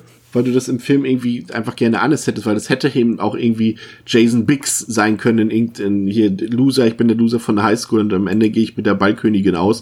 So und gerade deshalb hätte man sich das hier anders gewünscht, dass es eben, wir sind im Genre-Kino, du hast jemanden wie Robert Rodriguez, du hast jemanden wie Kevin Williamson, macht es doch einfach anders, aber sie machen es halt dann genauso und das ist halt irgendwie ein bisschen, ja. Also ich kann, ich kann da, ich kann da mit allen eigentlich halbwegs leben. Wie gesagt, bei Stokely, ja, genau, sie sagt, dass, dass das so ihr, ihr Image ist, um, um damit alle von ihr wegbleiben. Ja, verstehe ich noch. Ich fand es trotzdem nicht so cool. Aber ich glaube, die, also das dümmste, die dümmste Wandlung ist am Ende Sieg. Weil, ja, selbst wenn er sich stimmt. wandelt, warum sollte er denn Football spielen? Was, durch was zeichnet er sich die ganze Zeit aus? Das ist, was alle auch sagen, dass er mega klug ist dass er eigentlich ja, mega was dann, aus dem Kasten hat. Also er müsste doch dann eigentlich der sein, der dann halt einen geilen Abschluss macht oder ja. halt dann wirklich irgendwie halt mit seinem Wissen glänzt, was er halt offensichtlich ja hat. Aber warum sollte er dann Football spielen? Das macht überhaupt keinen Sinn. Und dann noch in der einen Szene, wo er Football spielt, noch eine Kippe genau, ins Maul Genau, und noch raucht. Das ist auch so noch weniger Sportler ist als halt, ja. Das macht, das, das macht halt einfach vom Charakter keinen Sinn. Alle sagen nee. einfach immer den Schlagabtausch hier mit Famke Jansen, die immer halt ne, sagt so, ey komm, du, du kannst doch eigentlich so viel und du bist so ein guter Schüler, mach doch mal was aus deinem Hirn so. Das hat, das hat halt total gepasst, wenn am Ende halt wirklich sagt, okay, ich ziehe jetzt hier meinen Abschluss durch und, und so. Aber dass er halt Football spielt, ist halt wirklich, das macht gar keinen Sinn ja. im Charakter einfach. Ja. Oder wenn er irgendwie halt sein Geschäftsding irgendwie durchgezogen hätte und dann jetzt nicht mehr Drogen, sondern irgendwas Gutes verkauft. Keine Ahnung, Energy Drinks oder so. Koffein ist ja auch in den Stiften dann. Ja, wenn irgendwie ja, so ein Zauberpulver stimmt. irgendwie sich durchgesetzt hätte auf dem Markt oder irgendwas. Oder eben einfach klassisch, auch wenn es jetzt auch ein bisschen tropig ist, aber das wäre eigentlich das, was man sich gewünscht hätte, wenn sie am Ende gezeigt hätten, ja, wie sie alle ihre, wie heißen diese komischen Hüte zum Highschool-Abschluss in die Luft werfen da. Nee, das ist Uni. Sieg auch dabei ist und alle ihn angucken, ja, er hat es endlich geschafft und applaudieren, fertig aus, bums, Ende. Ja, aber das ist falsche Schule, das ist Uni-Abschluss. Ja, aber du weißt, was ich meine. Und, ja, und absolut. Das ist, das ist, halt schon ein bisschen seltsam. Er ist ja, sitz, er ist ja sitzen geblieben auch, ne? Also er hat ja, er sagen ja auch immer seine Lehrer, er hätte, er hätte schon längst von der Schule sein können genau. mit Abschluss. Wenn am Ende einfach gezeigt hätten, dass er den Abschluss jetzt geschafft hat, das, hätte, das wäre perfekt für ihn das Ende gewesen und nicht, ich spiele das Football. Ja. Ja, ähm, wie, nächster Punkt. Ähm, der Film, du, wir hatten es ja schon ein paar Mal angerissen, hat natürlich auch diese Elemente drin, wem kann ich trauen, wer ist vielleicht schon in Anführungszeichen infiziert, wer nicht. Ähm, und, und, und diese Situation, die spielt der Film natürlich auch mehrfach aus, unter anderem in der angesprochenen Szene mit dem, äh, mit dem Drogentest dort quasi der eben stellvertretend für den Bluttest in The Thing ähm, steht, was hier offensichtlich ist. Und äh, hier kann man auch nicht sagen, es ist geklaut, sondern es ist ganz klar einfach auch äh, eine Anspielung. Aber wie hat es für euch funktioniert, dieses Versteckspiel, auch mit der Auflösung, wer am Ende dann tatsächlich schon infiziert war und wer nicht? Und macht der Film dort für euch nicht den Fehler, dass er uns ab und zu mal Sachen erst im Nachhinein verkauft, weil es gerade reinpasst? Eher plump und eher unelegant und vielleicht sogar das Publikum so ein bisschen belogen wird dabei, ähm, bei Sachen, die eigentlich vorher schon geklärt waren, dass jemand vielleicht nicht schon im, im also ein Alien im Körper hat zum Beispiel. Und dann auf einmal doch, ja, so weil es gerade passt und man mein, sagen kann, hey. Ja, ich, ich denke mal, du spiel, also spielst du mit Sicherheit auf den Moment an, also wir sind jetzt ja schon, also wir sind ja hier eh spoilerfrei, ja. also am Ende ist es ja dann Mary Beth, äh, die Neue an der Schule, die dann die, ähm, ja, Königin in dem Fall ist oder die halt die erste, äh, die den Alien in sich getragen hat, war. Und ja, es gibt halt die Szene, wo sie dann den ähm, aus äh, The Thing referenzierten Test machen, um zu verifizieren, dass äh, wer halt nicht äh, infiziert ist oder wer den Parasiten nicht in sich trägt und sie besteht den Test, nur um am Anfang, am Ende dann halt dann doch äh, ja, äh, den Parasiten in sich zu tragen und dann in so einem wirklich, also den finde ich wirklich nicht gelungenen, ja, so einer Rückblende zu zeigen, wie sie ganz unauffällig halt das nicht einge, also muss man vielleicht noch mal kurz erklären, die müssen halt diese Droge ähm, ja, wie sagt man, sniffen, äh, äh, sich durch ja, die Nase sich ziehen. durch die Nase reinziehen, genau, durch die Nase ziehen. Und sie hat es halt nicht getan, weil sie sich mit einem coolen Alien-Finger, der dann halt auch wirklich nicht unauffällig aussieht in dieser Rückblende, nee, hat sie halt den Stift unten aufgedreht und dann ist es auch ganz unauffällig einfach auf dem Boden gelandet und hat sich da verteilt. Und das ist halt, also das ist das ist, war nicht gut. Also das ist auch heute, das ist, man denkt sich, okay, das ist dumm, das hätte jeder gesehen. Die haben alle genau auf die beiden geguckt. Man kann ja noch zugutehalten, sie hat es ja parallel mit der äh, Cheerleaderin, mit der ähm, Delilah. Äh, Delilah gemacht. Aber nichtsdestotrotz, das wäre aufgefallen. So, das liegt dann ja auf dem Boden. Also das ist halt Quatsch. Das ist äh, auch, wenn man sich vor allem dann noch so ein bisschen mehr zurückerinnert und dann überlegt man, ja, aber sie war ja auch ähm, mit Sieg kurz bevor sie zu der anderen Gruppe gestoßen ist, alleine und da haben sie schon fast miteinander rumgemacht. Eigentlich hätte Sieg da auch schon wenn sie es jetzt ein bisschen ernst gemeint hätte, äh, sehr infiziert sein sollen. Der Held wird nie Ähm, angefasst. Ja, Das ist aber, wie, wie wenn jemand nee. mit, der, mit der Kanone vor einem steht und die ganze Zeit, anstatt einfach abzudrücken, immer noch ein paar Sprüche raushaut und so weiter, bis Mhm. am Ende doch noch verhindert wird, dass, die, dass ähm, die, die Kanone abgedrückt wird. Also Ja. das, das also es ist ein bisschen schwierig. Also da hat, der, hat das Drehbuch irgendwie ähm, das nicht so elegant gelöst, wie es äh, das gerne gewollt hätte, uns dann das zu verkaufen, dass es ja Sinn ergibt, dass sie es von Anfang an war und wir es nicht mitbekommen haben. Ja, vor allem, wenn der Ähm. Zuschauer selbst nicht drauf kommen darf, ne? Das ist halt immer das Problem. Also ich Ja. sehe mich da eher in meiner Rolle, ich würde gerne selber darauf kommen kennen auf die Lösung. Wenn ich es dann am Ende Mhm. falsch geraten habe, kein Problem. Aber wenn mir der Film dann erklärt, dass ich es gar nicht hätte selber wissen können, dann hm, schwierig. Wie siehst Ja, du das, André? ja, das ist ein bisschen nervig. Ja, ich sehe es genauso. Also die Szene mit dem, mit dem Drogentest, ich finde die allgemein eigentlich sehr cool, weil die sehr lustig ist. Also die ist wirklich lustig. Einfach weil die einfach Ja. die, die, die Drogen reinziehen, alle, alle total high sind, nur noch Scheiße reden.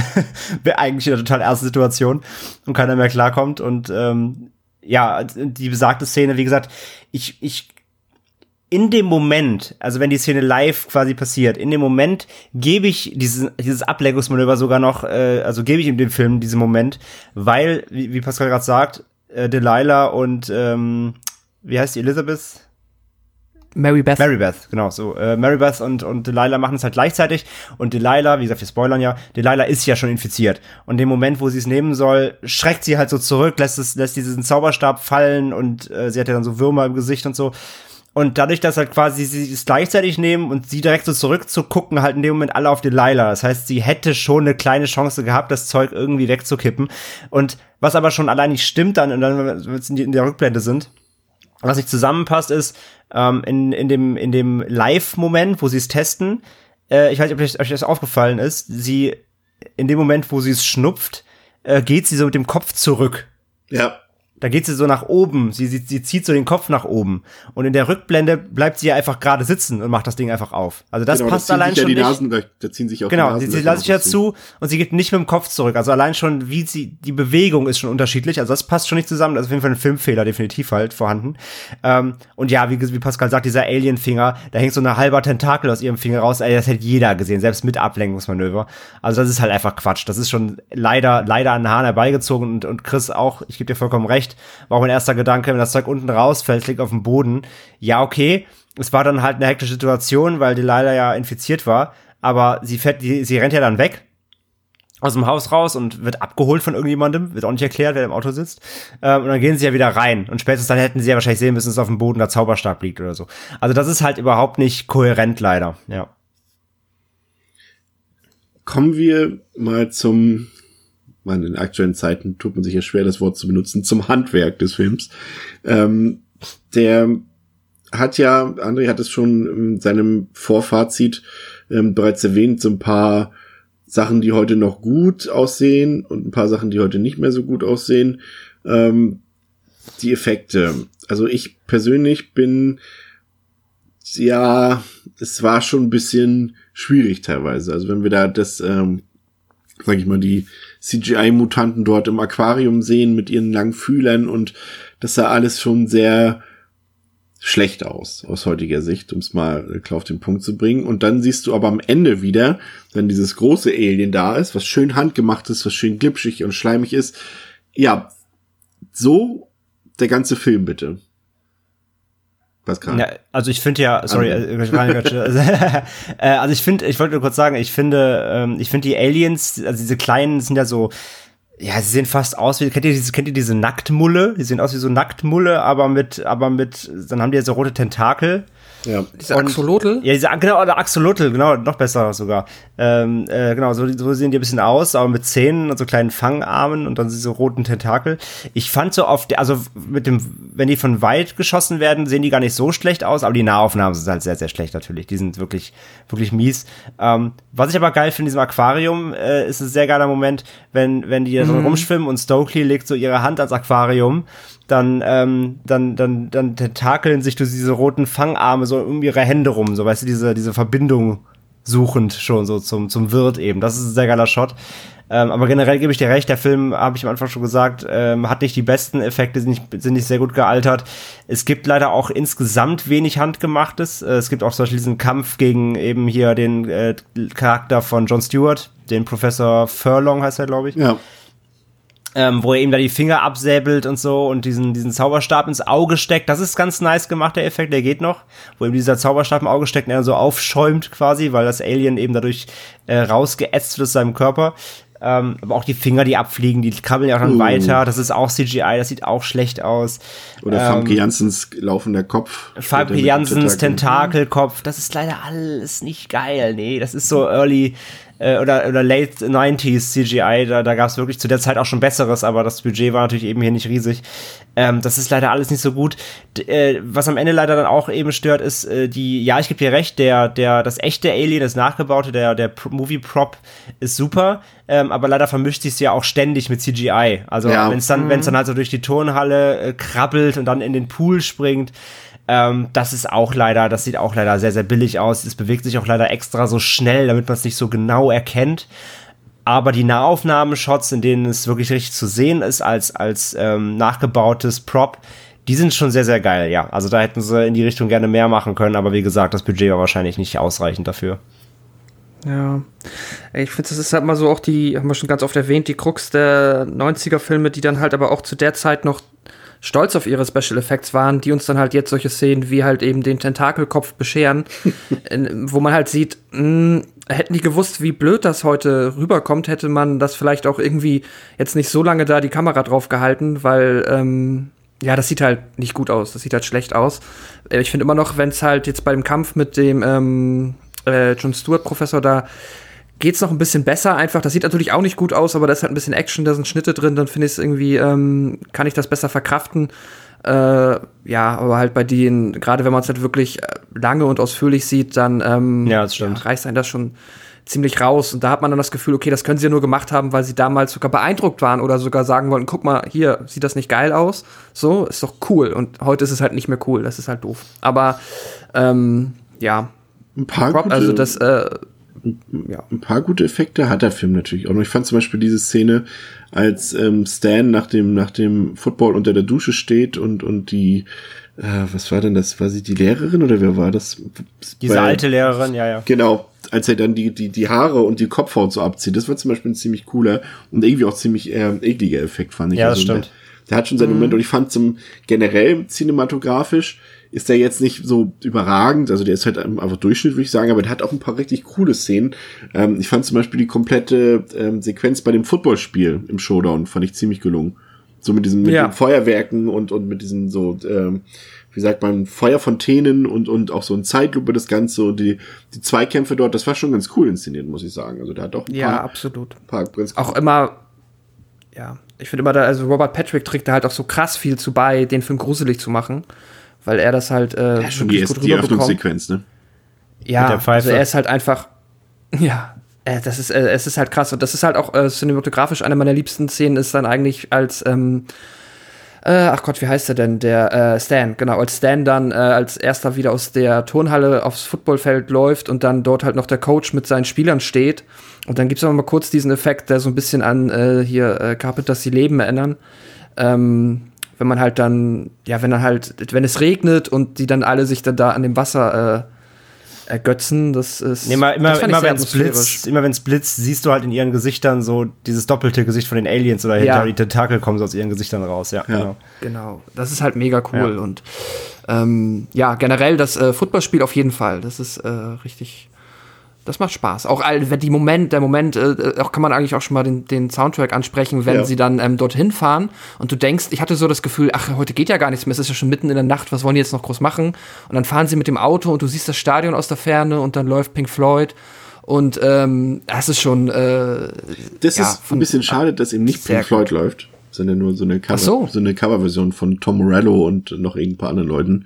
Ähm, das fand ich ein bisschen schade, weil ähm, ihr hattet den ein paar Stunden vor mir nochmal geguckt und äh, irgendjemand hatte von euch, glaube ich, auch geschrieben, ja, und die Szene mit Another Brick in the Wall. Und da hatte ich mich noch wieder innerlich drauf gefreut und war dann so ein bisschen äh, wieder down to earth, weil es eben doch nur eine nachgespielte Version war. Aber generell hast du natürlich recht, der Soundtrack ist super, auch schon allein die Eröffnung mit The Offspring zum Beispiel und, Ja. und, und, und diese ganzen auch so leichten Alternative Rock, New Metal Sachen dort zwischendurch. Und woran erkennt man am allermeisten, dass dieser Film 1998 gedreht wurde? André? Weißt du's? Mm, mm, nee, hau raus. Was, was Das Sieg, das Sieg auf dem Parkplatz, Nacktvideos von Neve Campbell und Also- verkauft. ja, stimmt. Stimmt. Für mich eine der besten Szenen, fand ich richtig gut, ja. Und sie sind wirklich nackt? Ja. ähm, was mir noch aufgefallen ist tatsächlich, ähm, du hattest ähm, ursprünglich vorhin ja gesagt, dass äh, du den Film gerne in der Synchro guckst, oder den noch so als, als Jugendlicher gerne gesehen hast. Und mir ist aufgefallen, dass äh, Delilah dort in, in, in ich habe ihn jetzt auch auf Deutsch geguckt, sagt, dass sie aus Bulgarien kommt. Aber im O-Ton sagt sie eigentlich, dass sie aus Portugal kommt. Das fand ich irgendwie verwirrend. Und ich habe die ganze, den ganzen Vormittag überlegt, wie das zustande kommt, dass es in der deutschen Version ein anderes Land ist. Ich habe erst überlegt, ob es irgendwie sein könnte, dass es an der Lippensynchronität irgendwie damit zusammenhängt, damit das einigermaßen besser passt. Ja. Aber Bulgaria und, und Portugal oder Portugies Relativ. Also, Bulgarian pa- das kann man schon ähnlich äh, dubben, ja. ja, das fand ich irgendwie ein bisschen seltsam. Ähm, Ich dachte eh mal, das wäre einfach nur ein Gag, weil sie sagt, das ist ja dieser, in dieser Testszene, wo, wo dann, Ja, wo dann, wo dann Mary Beth, wo dann Mary. Beth, wo dann Mary Beth sagt, äh, ich komme, ich bin allergisch, äh, und ich bin allergisch und dann sagt sie ja nicht aus Bulgarien. und alle lachen sich auch komplett kaputt. Ich finde das, ja, ich finde das ja eh super. Es macht, ja, auf Englisch macht es nämlich irgendwie ein bisschen mehr Sinn, der Gag, weil genau, du sagst allergisch und ja, ich, ich bin aber bulgarisch und auf Englisch wäre es ja dann wahrscheinlich, was ist, äh, ist heißt es allergic oder was heißt allergisch auf Englisch? Ja. Dann, dann, dann klingt es so ein bisschen wie algerisch oder Algerian und so, und dann hast du ja ein Portugies oder so, also irgendwie ist das ein bisschen, aber ich gebe dir recht, es ist schon, ähm, ähm, ich mag auch da die Synchronfassung sehr gerne, gerade aus den 80er und 90er Jahren. Ist ja kein Geheimnis, dass man da auch gerne mal dazu greifen kann. Ähm, Habt ihr noch was? Ich überlege gerade. Ich wollte gerade Effekte, Effekte noch sagen. Ich finde Ja. auch den einen Effekt ganz geil, wo sie die Direktorin abknallen. Wo sie erst denken, sie war doch Wo sie nicht erst infiziert. Ah, Und dann ja. steht sie ja Und wieder dann- auf und dann laufen ihr so die, hat sie das Loch im Kopf und dann laufen ihr so die, äh, diese, die, die Würmer so aus dem Kopf raus und dann schütten sie ihr diesen Zauberstab in die Fresse und dann geht sie jetzt so komplett so ein, wie ein bisschen wie bei Evil Dead, dann verschmilzt sie so komplett zu so einem Matschklumpen. Das ist auch ganz geil gemacht. Das stimmt, auf jeden Fall. Ähm, ich hatte vorhin mich schon ein bisschen mit Pascal unterhalten im Vorfeld ähm, dieser Aufnahme und ich habe festgestellt für mich, dass der Film für mich noch ein bisschen Abzug kriegt, weil er einfach zu lang ist. Ich finde, der ist einfach 15 bis 20 Minuten zu lang und hält sich mit so ein paar Sachen äh, zu lange auf und dass er manchmal ein bisschen tempoarm ist. Ich weiß nicht, wie es euch da geht, aber ich finde, für den Film und für das, was er uns erzählen will, sind 105 Minuten schon fast ein bisschen zu lang. Hatte ich jetzt nicht das Problem. Für mich geht das, äh, gleicht er das ganz gut dadurch aus, dass halt diese, ähm, dass die Dynamik zwischen den Schülern dafür für mich gut genug funktioniert, als dass sich halt alles, was jetzt gerade nicht äh, direkt mit der Haupthandlung zu tun hat, sondern so ein bisschen mehr die Figuren charakterisiert und uns ein bisschen was ähm, davon zeigt, halt, äh, das hält mich gut bei der Stange und das fand ich dann halt auch schön und cool, auch weil halt natürlich einerseits die Darsteller so ähm, ja charismatisch sind äh, und ihre Rollen ganz gut erfüllen und das hat mich dann nicht genervt. Also ich mochte äh, tatsächlich den ganzen Highschool-Part, der jetzt sich gar nicht so sehr mit den Aliens beschäftigt und mehr mit der Charakterentwicklung der Figuren. Und dann hat das jetzt die Länge 105 Minuten hat da für mich tatsächlich sehr gut gepasst. Sehe ich genauso. Also mich, ich, mir ist der Film überhaupt nicht zu lang. Ich finde den eigentlich genau richtig. Ähm, der braucht auch seine Zeit, weil der ja quasi einmal, also es gibt ja erstmal diesen doch recht schnellen Aufbau, dann gibt's ja so ein bisschen diesen Cut, wenn dann so äh, Casey ähm, ja äh, Hausarrest kriegt, beziehungsweise dann erstmal sondiert werden muss, so wer mit wem, dann entdecken sie erstmal, was, was passiert wirklich, sondieren so, okay, was müssen wir machen? Ähm, da gibt's jetzt so einen kleinen, kleinen Tempodämpfer, sag ich mal, aber ohne, ohne dass es langweilig wird. Und dann geht's ja so dann langsam ähm, eben in, in, den, ins, in den Kampf und dann in den Endkampf und so weiter rein. Und ich finde, der ist, der ist gut aufgeteilt, so von den Etappen. Und ähm, ich finde auch, dass, also der hat für mich keine Längen, der Film eigentlich, weil immer irgendwas passiert. Und selbst wenn es irgendwelche Shots sind, wo sie halt da minutenlang durch die Schule gehen, weil sie halt zum Parkplatz wollen und, und alle beobachten sie und dann hören sie dieses Flüstern ihrer Namen und so weiter. Also klar, sind so Shots, die, die halten sich so ein bisschen auf, aber ich finde, die waren nie unnötig. Also ähm, für mich hat der Film überhaupt keine Längen. Ich finde den super ähm, von, von, von vorn bis hinten. Also für mich ist der nicht zu lang auf jeden Fall. Ich habe noch einen Punkt, äh, wo ich aber einfach nur, äh, ist es jetzt ein meiner Kritikpunkt, also ein kleiner, äh, ist der ganze ähm, Part mit Casey und seinen Eltern, dass die halt jetzt so sehr ihm nicht glauben und dann ist es ja schon eine relativ lange Szene, wo sie ihm dann halt äh, dahingehend, äh, ja, sagen halt, ja, wir bringen dich jetzt irgendwie zum Psychiater und du bekommst alle deine Privilegien entzogen. Das ähm, fand ich jetzt von der Szene an sich gar nicht schlecht. Ich fand es natürlich, ist es halt krass drüber, wenn er halt sonst eigentlich immer ein super Schüler ist und jetzt halt gerade mal irgendwie einen Nervenzusammenbruch hat, mein Gott, muss man ihm nicht gleich die Pornohefte irgendwie unterm Bett klauen. Ist auch halt äh, todesunangenehm. Das äh, funktioniert auch immer noch, das ist ganz witzig. Aber äh, das ist halt dann so komplett irrelevant für den restlichen Verlauf der Geschichte. Das ist einfach irgendwie da, ihm wird nicht geglaubt, äh, die Polizei glaubt ihm nicht, die wird äh, auch dann halt schon von den Parasiten übernommen, die Eltern glauben ihm nicht und naja, ist dann halt auch aber irgendwie halt wirklich egal. Da kommt dann auch nicht noch mal, also da hätte vielleicht noch irgendwie so eine kleine Auflösung am Ende mit den Eltern noch mal gut getan, die tauchen dann ja halt tatsächlich einfach nie wieder auf. Das ist dann ja wirklich komplett egal gewesen. Das, das, das stimmt an sich auf jeden Fall. Ich finde die Szene trotzdem irgendwie wichtig, weil das ja so ein bisschen das ist, was wir am Anfang gesagt haben, dass das in dieses Konzept reinpasst, äh, gegen, Mhm. gegen die, gegen die Autorität auflehnen, so. Also selbst so ein, also vielleicht ist es auch genau, vielleicht ist er genau deshalb, wie er ist, weil er auch so übelst krass strenge Eltern hat, dass er einfach, Ja. äh, er wird wahrscheinlich, sobald er keine Eins schreibt, sondern eine zwei Minus, wird er wahrscheinlich direkt verprügelt oder so, keine Ahnung. Also ich finde, es ist irgendwie nochmal, nochmal irgendwie so ein, das gibt dem nochmal so ein, dem Charakter an sich nochmal so ein, Mehrwert, weil du einfach siehst, dass es schon aus dem Elternhaus so kommt, dass er halt ein krass, ja, milit militärisches Elternhaus fast schon hat. Ähm, das sind ja wahrscheinlich auch komplett so triezt, dass er dieser Einserschüler sein muss und überhaupt, also ich weiß ich nicht. Mich stört die Szene nicht. Ich gebe dir recht, äh, sie wird nicht aufgelöst, ähm, wenn am Ende dann er der Held ist, er, er hätte so ein Ding so gut, gut getan, wenn der Vater noch mal sagt, irgendwie, keine Ahnung, ich, ich habe dir Unrecht getan, tut mir leid oder so, keine Ahnung. Aber ja, dafür ist es dann auch schwer zu Genre und es ist halt ist immer kein Drama irgendwie. Aber ja, also die Szene kann man Ja, sicherlich rauslassen, ohne dass der Film irgendwie einen Mehrwert verliert oder dass dadurch irgendwas fehlt. Ähm, aber stören tut sie mich nicht, weil sie auch einfach trotzdem sehr lustig ist, auch mit den Pornos und so. Und Ja. kein Internet, das mit etwas Modem rausziehen und so. Ja, ähm, runden wir das Ganze ab. Also ich finde, dass der nach wie vor ziemlich gut funktioniert. So als, als 90er Jahre Body Snatchers Variante. Ähm, ist super besetzt, das kann man nicht anders sagen. Und ich finde, er profitiert auch extrem davon, dass er noch so ein bisschen so auf diese ersten Scream-Welle mitschwimmt und eben auch dieses Kevin Williamson-Drehbuch hat. Und äh, da kann man dann eben auch darüber hinwegsehen, dass der technisch eben nicht mehr so ganz sauber und, und, und, und zeitgemäß wirkt. Ähm, doch, also ich gucke den schon gerne, der macht auf jeden Fall Spaß. Hab halt eben ein bisschen Probleme mit der Länge des Films, ähm, im Gegensatz zu euch. Und ich finde halt nach wie vor diese etwas bittere Note, also aus unserer, aus meiner Sicht bittere Note, aus Sicht der Filmemacher offensichtlich nicht, äh, äh, dass der Film auf so eine bittere Note endet. Ein bisschen schade, aber ansonsten kann man den immer noch gucken. Also der macht wirklich Spaß und da gibt es Filme ähm, aus dieser Zeit, die heute deutlich schlechter funktionieren und deshalb würde ich dem eigentlich noch gute dreieinhalb von fünf Sterne geben. Wie sieht's bei dir aus, Pascal? Ähm, ja, ähnlich. Also äh, ich äh, hatte auch jetzt wieder sehr viel Spaß mit dem Film. Den werde ich auch definitiv noch häufiger gucken. Äh, ich, die Effekte haben wir angesprochen, die äh, funktionieren halt zum Großteil heute nicht mehr wirklich gut, aber kann ich verkraften, ist jetzt nicht so schlimm. Ähm, und overall halt einfach durch den Cast, der halt, ähm, ja, wahrscheinlich einfach unfassbar, es war ein enormer Glücksfall wahrscheinlich einfach damals für den Film, dass sie halt so viele jetzt mittlerweile sehr profilierte Darsteller ähm, gewinnen konnten. Äh, gewinnt der Film halt tatsächlich, ja, ist der Film wahrscheinlich einfach danach nur noch besser geworden, weil er dadurch halt auch nochmal so heraussticht und es einem nochmal einen anderen Spaß macht, ihn zu gucken und ähm, ja, ich habe dem Film auch dreieinhalb Sterne gegeben, ich habe ihn auch ein Herz gegeben. Es wäre natürlich irgendwie schön, wenn, also es ist halt, es ist halt immer das, was schade ist, wenn halt äh, Filme aus den, äh, aus dieser Zeit der CGI-Grafik dann halt so sehr darauf setzen. Ähm, klar, der wird wahrscheinlich heute noch mal ähm, ja anders wahrgenommen oder noch besser wahrgenommen, einfach wenn er damals halt schon sehr hochwertige praktische Effekte gehabt hätte und wenn da nicht so viel aus dem Computer gekommen wäre, aber das lässt sich halt jetzt nicht mehr ändern und ist trotzdem noch ziemlich gut.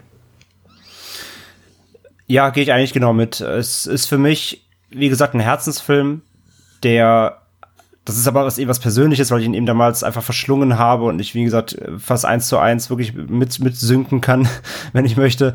Und äh, ja, hat mich einfach sehr oft begleitet im Leben schon. Und äh, generell bleibt einfach zu sagen, der Film ist komplett ein Zeitgeist, ein Zeitgeistapparat mit allem, wie du gerade sagst, Pascal, damals konnten sie nicht wissen, was da jetzt mittlerweile eben für Gesichter und Namen drin sind.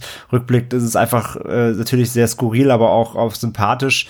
Also es, der Cast ist einfach stark, es macht Spaß, diese Gruppe zu begleiten, es macht Spaß, diesen diesen, ähm, diesen Weg, wie sie, wie, wie sie es aufdecken und was da alles für Zitate natürlich auch drin stecken, wie wir schon gesagt haben, aus anderen Filmen.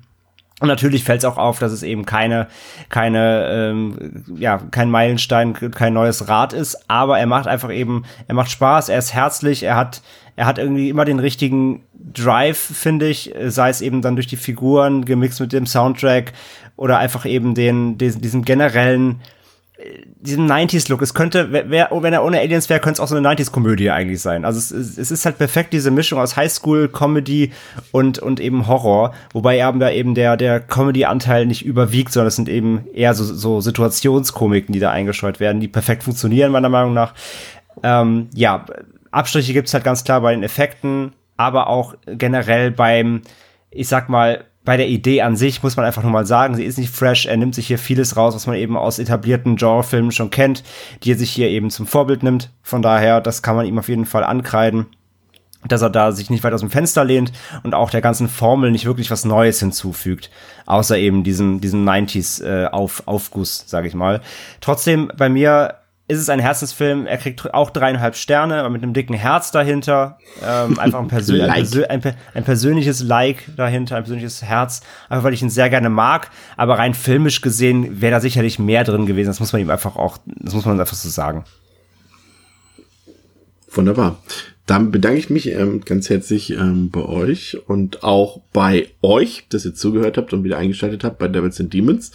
Wir hören uns in der nächsten Woche wieder. Ich kann schon mal verraten, wir haben einen weiteren 90er-Jahre-Film für euch äh, im Angebot und es wird, wir werden tierische gute Laune haben dabei. Also bis zum nächsten Mal bei der Wester Demons.